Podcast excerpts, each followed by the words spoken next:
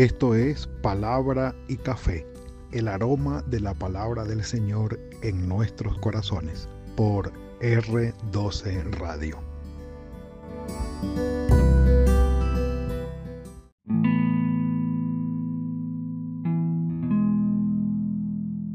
Señor, tú me oyes desde tu morada. Señor, tú me oyes desde tu morada. Es una expresión de fe, es una expresión de confianza, pero también es una realidad de misericordia y de bondad de parte de nuestro Dios para con nosotros. De nosotros hacia Él, confianza, fe, esperanza, seguridad. Es una bendición, en verdad pero de parte de nuestro Dios para nosotros es su misericordia. El Dios Todopoderoso, en cuya mano está el universo. Háganme el favor. Dios excede mucho más allá, va mucho más allá de lo que es el universo que nosotros no alcanzamos a conocer. Está fuera del universo este Dios creador, maravilloso y todopoderoso. Estando por fuera, siendo el creador y controlador del universo, o como lo hemos dicho en alguna ocasión, la fuerza unificadora de todo lo que existe, se digna en bajar a la tierra, hacer acto de presencia entre nosotros caminar con el ser humano, preocuparse por el ser humano y cuidar de su creación. Dios tiene misericordia de nosotros y de allí el título, Señor, tú me oyes desde tu morada. Pero la referencia tiene que ver con el capítulo 8 del primer libro de Reyes, donde Salomón hace la dedicación del templo. En los capítulos anteriores, eh, Salomón ha edificado no solamente el templo desde el capítulo 6, y según los relatos de crónicas, sabemos que David ya había dejado preparado lo que iban a ser los, eh, los materiales para la construcción del templo de Jerusalén. Una casa digna donde habitara el Señor y donde por el símbolo de la habitación del Señor se tomaba el arca del pacto.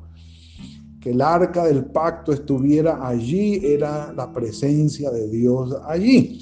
Entonces, eh, Salomón es el que hace todos los preparativos finales y en realidad edifica el templo e introduce en el templo todo el mobiliario del templo, el altar de bronce, la fuente de bronce, con otras fuentes más pequeñas, eh, los candelabros eh, de oro, la mesa de la, del pan o de la eh, proposición, el altar del incienso que era del incienso que era de oro también, y en el lugar santísimo el arca del pacto. Digamos que es el mobiliario a nivel perdón, a nivel general y más grande, eh, lo que estaba allí dentro del templo. Concluida la construcción del templo, puesto todo el mobiliario dentro de él, los sacerdotes en su lugar, con cada una de sus funciones, eh, Salomón eleva una oración para la dedicación del templo. Eh, quienes fechan este evento, por supuesto, lo fechan dentro de lo que fue el ejercicio de Salomón como rey de Israel. Estamos hablando de, de 1900, estamos hablando del 970 al 931, 930, que fueron los 40 años de gobierno o de reinado de Salomón. Pero hay que decir algo que es clave aquí. Dentro de la línea histórica del pueblo de Israel, un punto clave es la construcción y la dedicación del primer templo de Jerusalén, el templo de Salomón. Lo he dicho, un café por eso. La gloria del templo de Salomón es inigualable. Después no ha vuelto a aparecer la gloria de ese primer templo, que obviamente fue destruido y hablaremos luego de esto, pero era muy importante en la parte religiosa, en la parte de la fe de Israel, era central. Y de la fe de Israel, por supuesto, derivaba la intención política que había, porque lo uno cubría a lo otro y era derivado de lo otro y era importante y estaba dentro de la fe de Israel. La fe de Israel vino a estar centrada en el templo. Una fe templocéntrica, por así decirlo. ¿Por qué? Por la sencilla razón de que allí estaba el arca del pacto que garantizaba la presencia del Señor. Y estando allí la presencia del Señor, pues son palabras mayores. Ya no era solamente el arca, del pacto, sino el templo mismo, el mobiliario del templo, las paredes, la construcción, todo, perdón, lo que Salomón había hecho. Era muy importante para la fe de Israel y políticamente unificaba al pueblo, unificaba las doce tribus de Israel. Jerusalén como el centro de adoración, Jerusalén como el centro de culto por el templo Jerusalén como centro de oración por la presencia del Señor allí. Iba a unificar a todas las doce tribus de Israel y a poner a, Jerusalén como la capital religiosa, la capital de la fe, la capital política de Israel, por cuanto allí estaba el rey. Las cosas cambiaron cuando ya ni había rey ni había templo pero no hemos llegado a ese lugar, estamos aquí. Salomón entonces edifica el templo, pone todo el mobiliario y dedica, hace la ceremonia de dedicación. La ceremonia de dedicación, mis amados, está en el primer libro de Reyes, capítulo 8, versículo 12. Tiene su paralelo, no nos vamos a ocupar de ello porque sería mucho tiempo. En el segundo libro de Crónicas, los capítulos 7, 6 y 7, también aparece allí lo que es la dedicación del templo y es algo muy especial. Eh, pero vamos a basarnos hoy en el primer libro de Reyes, en el capítulo 8. Eh, dice eh, Salomón, comienza diciendo, el Señor ha dicho que habitará en la oscuridad. Y uno dice, en la oscuridad, claro, porque el lugar santísimo no tenía ventana. Y como no tenía ventana, estaba totalmente cerrado y allí lo único que había era el arca del pacto, pues permanecía en la oscuridad, pero no, es, no tiene nada que ver con lo moral. Es decir, la oscuridad como símbolo de pecado, de pecaminosidad o de maldad. No tiene nada que ver. Pero dice eh, Salomón, yo te he edificado una casa por morada, un sitio al que tú habites, en el que tú habites para siempre. Ahora, dice que Salomón se arrodilló y levantó sus manos para orar y dedicar al Señor el templo. Él, él, lo hizo. Esto lo va a decir más adelante. Y dice, bueno, mi padre tuvo en su corazón edificar una casa, versículo 17, al nombre del Señor Dios de Israel, pero el Señor le dijo a mi padre en en cuanto a haber tenido en tu corazón edificar una casa en mi nombre, dice, bien has hecho en tener tal deseo, pero tú no la vas a edificar, sino que la edificará un hijo de tus entrañas. Él edificará casa a mi nombre, ya estableciendo por voluntad del Señor que no habría de ser David, sino Salomón. Y dentro de los comentarios o razones mejor está el hecho de que David había sido un hombre de guerra y había derramado demasiada sangre y que esa tarea se la delegaba el Señor a Salomón. Ahora, el versículo 27 dice, pero ¿Es verdad que Dios habitará sobre la tierra? El creador de todo el universo, si los cielos y los cielos de los cielos no te pueden contener, cuanto menos esta casa que yo he edificado. ¿Eh? Versículo 28.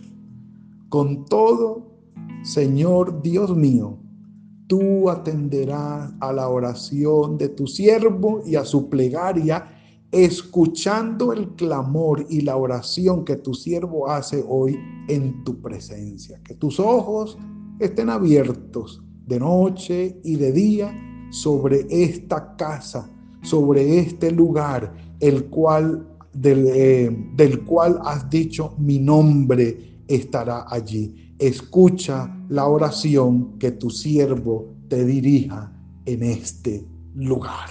Y de aquí en adelante va a resaltar del texto la frase este lugar, esta casa.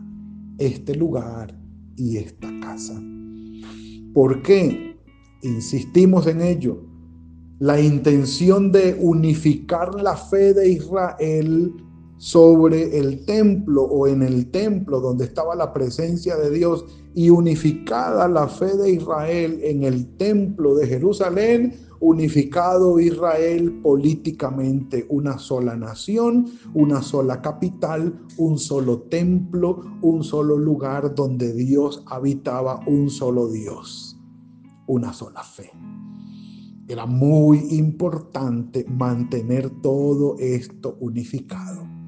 La división de todo esto era ya síntomas de derrota, síntomas de muerte, síntomas del final, como lo vamos a ver más adelante.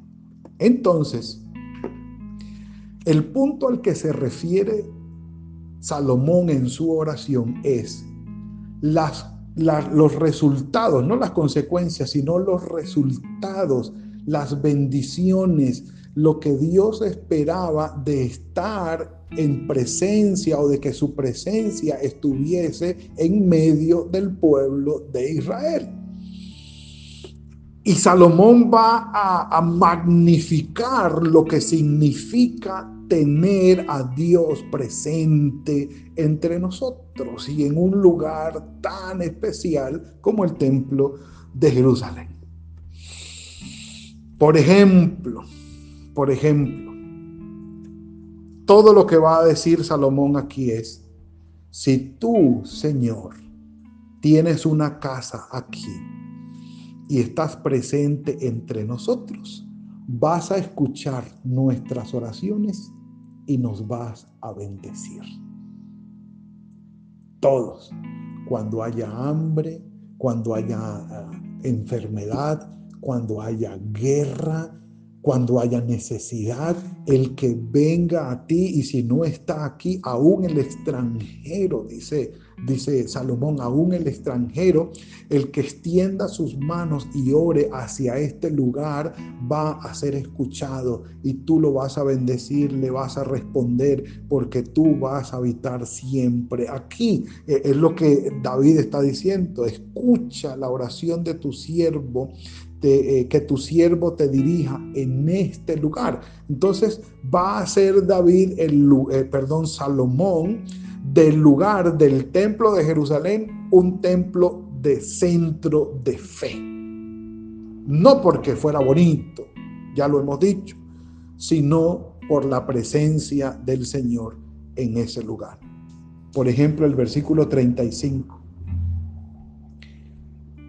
Si el cielo se cierra y no llueve por haber ellos pecado contra ti y te ruegan en este lugar, y confiesan tu nombre, si se vuelven, si se arrepienten del pecado cuando los aflijas, tú oirás desde los cielos, en los cielos, perdonarás el pecado de tus siervos y de tu pueblo Israel, le enseñarás el buen camino por el que deberán andar y enviarás lluvia sobre la tierra que diste a tu pueblo como heredad.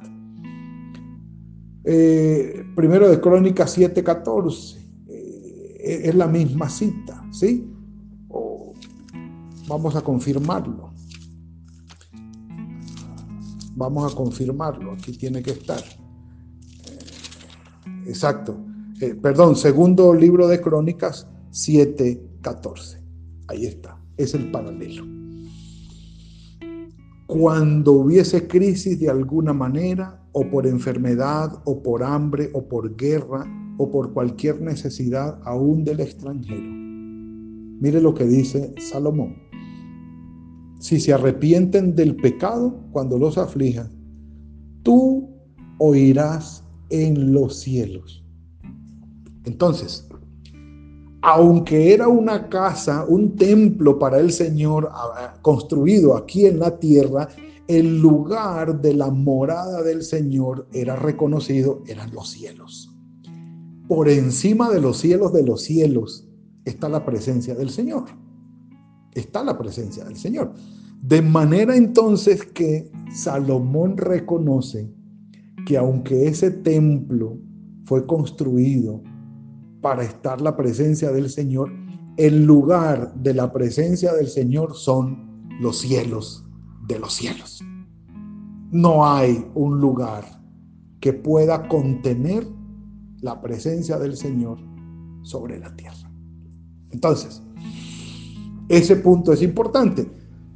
Pero el lugar como tal también era importante y por eso nosotros hasta hoy podemos ver en el muro de los lamentos en Jerusalén gente que va allí a orar confiando aún en esta propuesta de Salomón. El lugar físico era importante. Sí, el lugar físico era importante. ¿Dejó de serlo por muchos años? Sí, porque Salomón lo ha dicho, tu lugar de habitación no es este. En realidad no podemos contenerte. David lo dijo en el Salmo 139. ¿A dónde huiré de tu espíritu? ¿A dónde huiré de tu presencia, Señor? A donde vaya, tu presencia va a, cobijarme, va a cubrirme. No, no, me puedo ir de tu presencia. Entonces, dice allí, es muy importante, es muy importante. Dice, cualquiera que sea la oración o súplica, versículo 38, que haga cualquier hombre a todo o todo tu pueblo Israel, cuando cualquiera sienta el azote en su corazón y extienda sus manos hacia esta casa, tú oirás desde los cielos en el lugar de tu morada. Entonces uno dice, bueno, hacia el templo o hacia el cielo. Cuando el Señor Jesucristo muere y se rasga el velo del templo en dos y queda expuesto al público o a la vista el lugar santísimo, entendemos que esta, digamos, esta sectorización, por así decirlo, de la habitación de la presencia del Señor sobre la tierra se expandió a toda la humanidad. Tanto así que siendo nosotros habitados por el Espíritu Santo, somos templo del Espíritu Santo del Señor. Y ahora más que nunca se va a cumplir sobre nosotros entonces lo que David dijo en el Salmo 139. Sin lugar a dudas, Señor, siempre estamos en tu presencia, siempre. Que nuestro corazón te invoque, que tú nos escuches, que tu bendición esté sobre nuestras vidas. Miren, dice el versículo 57, eh, perdón, versículo 54, cuando acabó Salomón de hacer al Señor toda esta oración y súplica, se levantó de delante del altar del Señor donde se había arrodillado con sus manos levantadas hacia el cielo y puesto en pie bendijo a toda la congregación. Versículo 57, esté con nosotros el Señor nuestro Dios, como estuvo con nuestros padres, y no nos desampare y no nos deje. Incline nuestro corazón hacia Él para que andemos en todos sus caminos y guardemos sus mandamientos, los estatutos y decretos que mandó a cumplir a nuestros padres. Que estas palabras con las que he orado delante del Señor estén cerca del Señor, pues nuestro, de, de nuestro Dios de día y de noche, para que Él proteja la causa de su siervo y de su pueblo Israel, cada cosa a su tiempo, a fin de que todos los pueblos de la tierra sepan que el Señor es Dios y no hay otro Dios. Mis amados, es cierto. No por experiencia propia, mi hermana que está aquí con nosotros lo puede testificar. Estar en ese lugar, estar en Jerusalén, en el muro de los lamentos, en el lugar del templo de Jerusalén es algo extraordinario.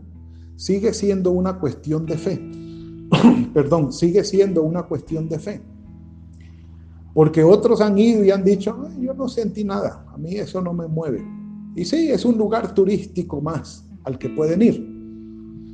Pero para quienes somos hombres y mujeres de fe y entendemos esa, esta historia y entendemos lo que sucedió en ese lugar, no solamente con el arca del pacto, el templo de Jerusalén, sino con la visita del mismo Dios y Padre nuestro en la persona de nuestro Señor Jesucristo.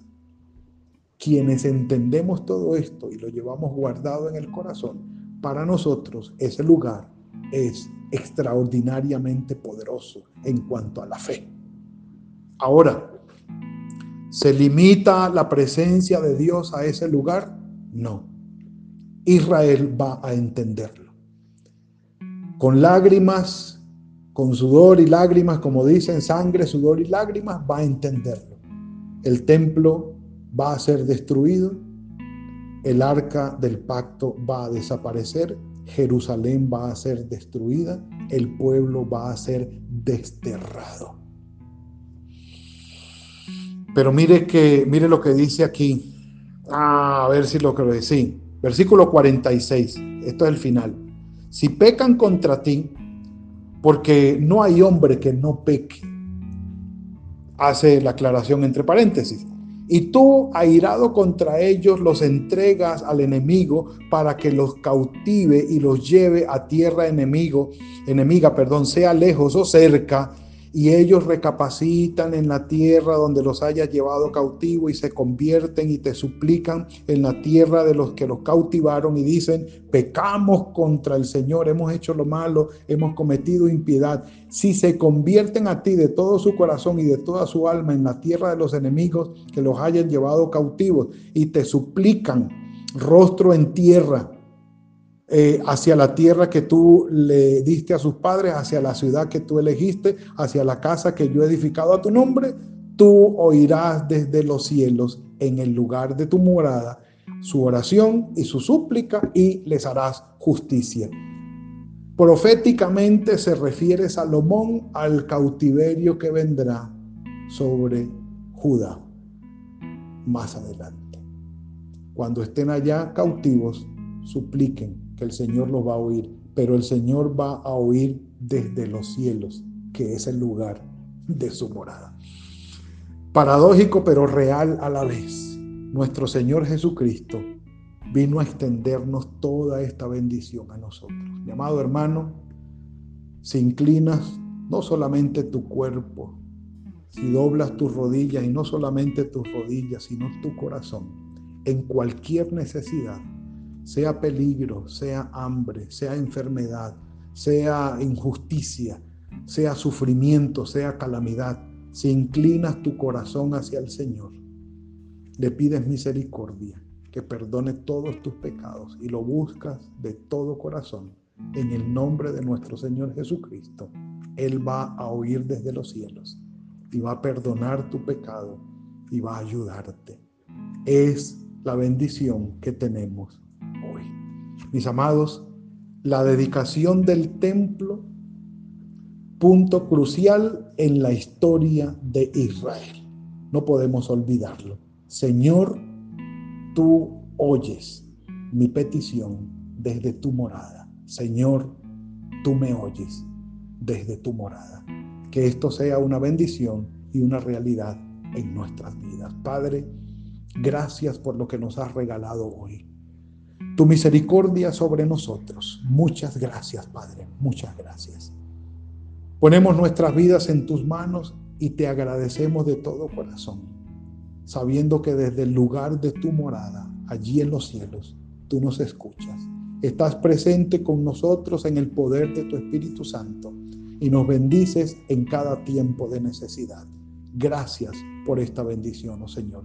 Estamos en tus manos. Te damos la gloria y la honra y te bendecimos. Entregamos delante de ti el fin de semana que comienza. Ponemos en tus manos nuestras familias y cada uno de los que estamos aquí ponemos delante de ti nuestras necesidades. Guíanos, ayúdanos, sopórtanos, Señor, te lo suplicamos. En el nombre de tu Hijo Jesucristo. Amén y amén.